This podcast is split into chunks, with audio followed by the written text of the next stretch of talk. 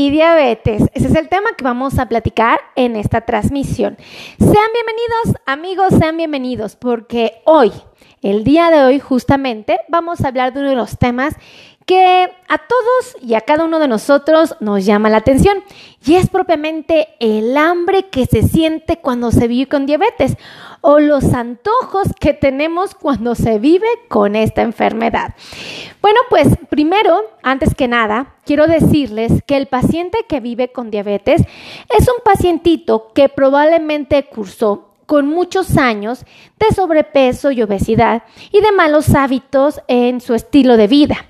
Eh, obviamente una condición como estas puede llevarnos al desgaste del páncreas, es decir, eh, este órgano deja de producir una hormona útil para el control de la glucosa o puede producir una hormona mm, no apta para hacer su trabajo y por lo tanto la glucosa se va a elevar de manera paulatina. Bueno, pues resulta que cuando el paciente tiene la glucosa fuera de rangos aceptables, eh, el cuerpo trata de convertir a esa glucosa excesiva en grasa, ¿ok? Entonces llega a ser muy común que el paciente, tras un estímulo de consumo de carbohidratos o de azúcares, en el caso de que todavía el paciente tenga insulina y esta funcione, la hormona es liberada de manera acelerada. ¿Por qué? Porque el paciente comió demasiado. Entonces, se dispara la glucosa y en cuanto se eleva, la hormona tiene la obligación de bajarla. Entonces, sale la hormona desesperada y su, objetivo es bajar el azúcar. Después descubre que, hace, que sobra azúcar y se pregunta, ¿qué voy a hacer con ella? Y lo que hace es convertir a ese azúcar en grasa. Y obviamente nos lleva el problema de sobrepeso y obesidad. Ahora, es importante reconocer que cuando la glucosa está alta, eh, pues esta no va a poder hacer del todo su trabajo. ¿Cuál es la función de la glucosa entre muchas cosas? Bueno, principalmente es aportar energía a cada una de nuestras células. Las células diariamente tienen hambre y las células solicitan glucosa para ser convertida en energía. La energía es la que hace que la maquinaria de cada una de nuestras células funcione.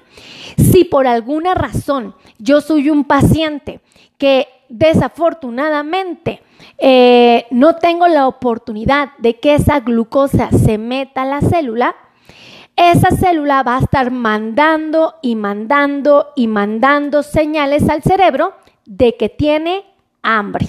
¿Ok? Entonces, vamos a ser muy claros con este concepto. La glucosa es una fuente de energía para el cuerpo. Si la glucosa no es capaz de convertirse en energía, pues la célula va a estar en un estado de alerta y va a estar solicitando, solicitando, solicitando carbohidratos. Entonces, el paciente se va a sentir ansioso. El paciente va a sentir la necesidad de comer porque el cerebro le dio esta indicación, que es come para que metas a carbohidratos a tu cuerpo que se van a convertir en glucosa y que esa glucosa pueda entrar a cada célula. Y entonces las maquinarias de las células trabajan en armonía. ¿Cuál es el detalle o la problemática a la que nos enfrentamos cuando el paciente cursa con una diabetes? Resulta que esta hormona sale si es que todavía la tenemos en el cuerpo, y no puede hacer correctamente su trabajo por el acúmulo de grasa que tenemos en el cuerpo. Y a esto es a lo que nosotros llamamos resistencia a la insulina. ¿Ok? Entonces, la resistencia a la insulina es una situación que dificulta el control de la glucosa. Ahora, eh, otro de los problemas a los cuales nos enfrentamos cuando eh, hay un exceso de glucosa en la sangre es que desafortunadamente la hormona insulina que sale del páncreas no la puede bajar. Y entonces permanecen valores altos la glucosa. Desafortunadamente, la glucosa en exceso eh, va a generar que el cuerpo esté tratando de alimentar a las células. O sea, el cuerpo aún así va a decir, oye, la célula está hambrienta, necesita energía y la puede obtener de otros tejidos. Pero, una vez más, no puede entrar a la célula de manera ideal. Y entonces, cuando no puede entrar de manera adecuada al eh, torrente, eh, más bien cuando no puede entrar de manera correcta a la célula, la célula sigue y sigue y sigue mandando señales al cerebro para que el paciente coma. Entonces, desafortunadamente, cuando el paciente tiene hambre, pues probablemente no haga una elección correcta de los alimentos. Estamos de acuerdo que todos cuando tenemos hambre, pues no somos los que pedimos una pechuga asada con vegetales y nos tomamos un agua de limón sin azúcar, ¿verdad? La gran mayoría vamos pasando por la, comida chatarra y hacemos esto. ¡Ay, qué rico! Se me antojó una hamburguesa con papas fritas, esa deliciosa que venden en ese restaurante de comida rápida, ¿no? O va uno así, ¡ay, qué rico! Huele a un tamal a un atole, o huele a pancito, a pan caliente, ¿no? Y a cafecito. ¡Uy, yo me voy a echar uno, ¿no? Y uno va caminando y, ¡ay, huele a pambazo, huele a quesadilla, huele a taquito! Y lo que queremos es comerlo, ¿no? Uno en ese momento tiene sed. Y como tiene sed, lo primero que viene a nuestra mente es un refresco, una soda súper fría, súper helada, ¿no? En ese momento se nos antoja un jugo de frutas, se nos antoja un jugo eh, de estos este, industrializados con sabor a mango, sabor manzana, sabor guayaba, sabor, ustedes quieran, ¿no? Durazno. Y obviamente el hecho de que estemos eligiendo malos alimentos por tener hambre hace que la glucosa todavía se suba más, ¿ok? Entonces, si yo tengo un aumento de glucosa, esto va a generar que mis tejidos se dañen. Ahora, cuando un paciente tiene mucha hambre y se le sube la glucosa, pues el cuerpo se empieza a deshidratar. Entonces el cuerpo empieza a sufrir cambios eh, muy característicos de un proceso de deshidratación. Y entonces lo natural o lo aceptable o más bien lo que pasa en el organismo es que tras un proceso de deshidratación, el paciente necesita tomar mucha agua. Entonces el paciente toma, toma, toma, toma, toma, toma, toma, toma mucha agua. El azúcar la tiene alta. El cuerpo la detecta al azúcar y la quiere desechar porque esa lo va a dañar. Y entonces también detecta que estás tomando demasiada agua. Y cuando detecta que estamos tomando demasiada agua y la estamos y tenemos la glucosa alta, la elimina. La elimina porque le va a estorbar, lo va a poner en riesgo al riñón, al corazón, a los pulmones, a un montón de tejidos. Entonces, la desecha a través de la orina. Entonces, el paciente se enfrenta a mucha hambre porque las células le piden energía, pero esta no puede entrar a la célula. El paciente se enfrenta a mucha sed porque intenta hidratar sus tejidos y el paciente se enfrenta a una orina frecuente.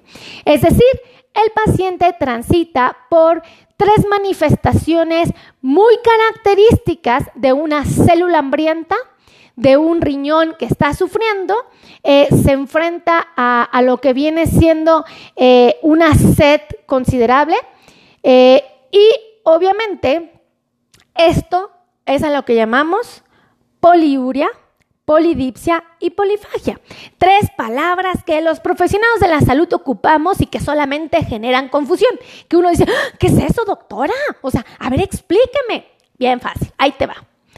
La poliuria es cuando el paciente va a orinar muchas veces y tira mucha agua por la pipí, ¿no? Por, el, por la orina, ¿no? Entonces, esa es la poliuria, ¿no? El paciente va muchas veces a pipí y esto es inusual, ¿no? La polidipsia es cuando el paciente tiene mucha sed, ¿ok? Entonces quiere estar tome y tome y tome agua y a veces no la sacia, o sea, toma agua y dice, ay, no la puedo saciar, ¿no? Y finalmente, la polifagia, donde el paciente quiere estar, come y come y come. Entonces, cuando el paciente tiene estas tres características, se mantiene en una rueda donde está ahí permaneciendo. Y el problema es que esta rueda finalmente va a lesionar sus tejidos. Lo prudente es cortar esta rueda detenerla, no permitir que continúe rodando el paciente aquí. Y lo que se tiene que hacer es ofrecer una hormona funcional, un tratamiento funcional, que lo que va a hacer es bajar los niveles de glucosa a valores normales para que el paciente ya no sienta una hambre imperiosa, para que el paciente ya no tenga una sed imperiosa y tampoco esté orinando en cantidades excesivas. Entonces, si nosotros entendemos esta situación, es cuando vamos a acudir con un profesional para que nos ayude a controlar los niveles de glucosa. Entonces, yo que les pido a mis lindos pacientes que por favor se den la tarea de medir sus niveles de glucosa para determinar con certeza en dónde estamos parados y la razón del por qué tenemos tanta hambre, por qué tenemos tanta sed, por qué orinamos tan frecuentemente. Eso únicamente lo vamos a determinar con estudios de sangre, con estudios de orina y por supuesto con automonitoreo, es decir, con registros de mi glucosa, en una libretita, en un cuadernito, en unas hojitas porque con estas herramientas yo se las doy a mi médico y lo que hace el médico es, oh, analizar lo que está sucediendo y buscar la manera de corregirlo. Entonces, no es tan complicado, eh, pero llega a ser importante entenderlo para que no nos hagamos de la vista gorda, ¿no? Para que no hagamos caso omiso. Entonces, si tú eres un paciente que tiene mucha hambre, que tiene mucha sed, que orina mucho, probablemente tu glucosa esté alta. Entonces, tenemos que tener un registro preciso de lo que está sucediendo. Entonces, mi mejor consejo es que acudas con un profesional de la salud para que él de manera certera te ofrezca un tratamiento personalizado que te haya que te lleve a tener el control de la diabetes. Ahora, es súper importante, es sumamente valioso que se atienda de manera adecuada y oportuna. Entonces, por ahí está el secreto. Este, ¿Qué les pido de favor? Que me escriban dónde están ustedes. O sea, díganme, díganme en qué parte del mundo, ¿no? Y también me gustaría que ustedes me dijeran si en algún momento de su vida ustedes han sentido mucha sed, mucha hambre o se han orinado mucho. Escríbanme, ¿sabe qué, doctora? Sí, yo cuando, tenía, eh, cuando me diagnosticaron con diabetes hace cinco años, ay, tenía un hambre que no podía controlar. Ay, tenía una sed que no podía controlar. Ay, doctora, orinaba y orinaba y no hallaba una explicación, ¿no? anótenme, por favor, escríbanme por qué razón, o más bien, escríbanme cómo se sintieron, ¿ok? Si ya no lo tienen, escríbanme, ya no lo tengo, doctora, pero sí me enfrenté a esa condición hace X número de tiempo, ¿no? ¿Por qué les pido esto? Porque así ustedes me dan la oportunidad de entender a la enfermedad más de fondo, ¿no? Porque una cosa es lo que dicen los libros, la literatura y toda esta información, y obviamente cuando el paciente platica su experiencia, nosotros podemos ser más precisos ¿no? O sea, podemos decir, ¡Ah! ok, está pasando esto en el organismo de mis pacientes. Y pónganme una cosa más, ¿cuánto tuvieron de glucosa la última vez que se la midieron? ¿Ok? Eso me gustaría mucho. Así es que, por favor, compartan, compartan, compartan, compartan esta transmisión y les quiero pedir, de favor, por favor, por favor, si tú tienes un amigo, un conocido, un primo, un vecino, un familiar en los Estados Unidos y en Canadá, compárteles esta transmisión. Probablemente ellos no tengan diabetes, tú me vas a decir, oiga doctora, pero es que mi compadre no tiene diabetes, ¿para qué le mando este video? ¿Para qué le mando esta transmisión? ¿Para qué le mando este podcast? Ah, pues muy fácil, porque ese compadrito si tiene a alguien que vive con diabetes, si lo conoce en este país. Y el problema es que nuestros paisanos la gran mayoría que son bien trabajadores y bien luchones y que de verdad hacen todo lo posible por salir adelante y para ayudarnos a nosotros que vivimos en, en Latinoamérica, este, se nos descuidan de la salud, ¿ustedes creen? Se descuidan mucho. Si el problema que se descuiden es que se enfrentan a grandes retos en este país. Entonces yo siempre les digo, probablemente, no probablemente, seguramente y claramente estas transmisiones pues no sustituyen una consulta médica, pero sí orientan, sí guían y sí les dan la oportunidad a los pacientes de que empiecen a tomar mejores decisiones. Entonces, por favor, ayúdenme a compartir, compartan, compartan, compartan y por favor, pues déjenme darle las gracias eh, de verdad, gracias por estar aquí.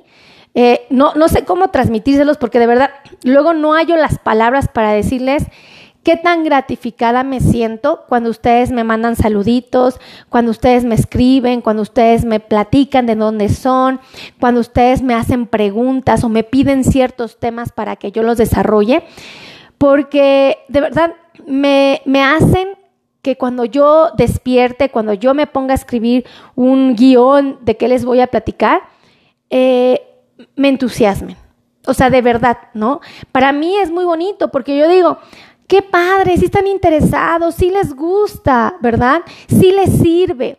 Y entonces más motivada estoy para hacer esto. Entonces, por favor, escríbanme qué tema les interesa que yo desarrolle. Háganmelo saber, porque así yo puedo tener certeza de qué es lo que le sirve a mi comunidad que vive con diabetes. Acuérdense que mi objetivo es ayudar a un millón de pacientes que viven con diabetes y ya somos más de medio millón. Entonces tenemos que llegar a esta meta. Vamos a llegar, vamos a llegar. Ustedes ayúdenme, compartan, compartan, compartan. Manden esta transmisión por WhatsApp, mándenla por Messenger, compártanla, compártanla en, por ejemplo, en, en Facebook. En Facebook es bien fácil compartir, compartir, compartir en sus grupos de, de Facebook, en sus grupos de WhatsApp.